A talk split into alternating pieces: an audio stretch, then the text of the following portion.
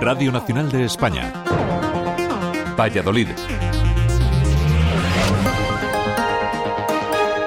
Hola, ¿qué tal? Buenas tardes. Día de nubes y 10 grados hasta ahora en Valladolid capital. El subdelegado del Gobierno, Jacinto Canales, siente náuseas cuando algunos políticos estén fomentando, dice, con sus declaraciones, las rivalidades provinciales tras el fallecimiento de Sergio Delgado por una agresión el pasado fin de semana en Burgos. Canales ha insistido en que no quiere ninguna polémica con ningún político en concreto, pero sí quiere hacer un llamamiento a la responsabilidad políticos que exaltan el tema de las rivalidades o que, bueno, hemos visto por ahí eh, pues algunas manifestaciones que lo que vienen a decir es que, bueno, nos enfrentan unos territorios con otros territorios. Pues después de celebrarse la mesa municipal del soterramiento, el alcalde de Valladolid, Jesús Julio Carnero, ha señalado que sigue esperando el estudio realizado por Adif, que descarta el soterramiento para poder analizar con detalle las cifras y plazos aportados por el ministro. Estamos esperando a que Adif eh, nos envíe todo lo que hemos pedido. El estudio que da lugar al PowerPoint que hemos conocido todos.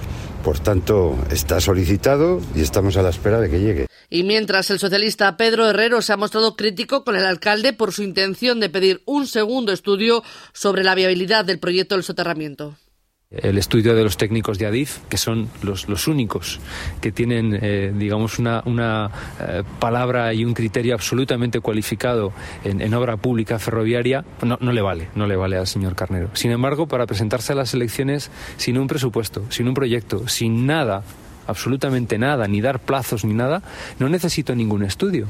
Declaraciones que ha realizado en su visita al Centro de Especialidades de las Delicias esta mañana. Allí han pedido al alcalde que reivindique a la Junta la reapertura del centro.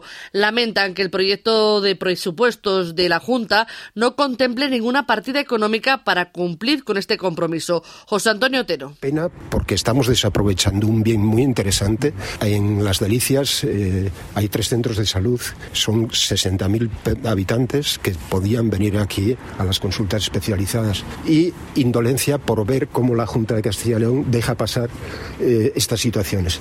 Con el objetivo de que Valladolid sea una ciudad referente en accesibilidad turística, el Ayuntamiento y Predif han firmado un acuerdo de colaboración. Entre las medidas se va a realizar un diagnóstico sobre las barreras que se pueden mejorar y se va a facilitar la formación específica a los técnicos del área de turismo del consistorio. Blanca Jiménez es la concejala de Turismo y Marca Valladolid que cuando tengan que elegir su destino, cuando tengan que elegir un destino turístico, se fijen en Valladolid porque sepan que Valladolid es una de las ciudades o la ciudad más accesible de España desde el punto de vista turístico. Entonces, esa ambición es la que nos mueve también se va a llevar a cabo un trabajo de promoción de los últimos avances. De hecho, el presidente de Predif, Fran Sardón, ha puesto de relieve que de cara a la Semana Santa, las personas con algún tipo de discapacidad van a poder disponer de un espacio específico, como ya ocurrió durante las fiestas de la ciudad. Que las personas que vengan a ver la Semana Santa de Valladolid tengan sus espacios, tengan sus lugares para poder disfrutar de la Semana Santa pues, de una forma cómoda y amable desde el punto de vista de la accesibilidad, ¿no? Los dos protagonistas de la película Un amor de Isabel Coixet, Hobbit Kauskarian y Laia Costa han sido seleccionados a Mejor Actriz y Actor del siglo XXI en la SECIM, en el Festival de Cine, de Cine de Medina del Campo, en su edición número 37. Un galardón que Laia Costa no va a poder recoger por estar a punto de dar a luz. Con humor, bromea sobre que haya una tercera vez en el futuro. Estoy muy contenta por este honor, estoy un poco apenada de no poder estar ahí en presencia física.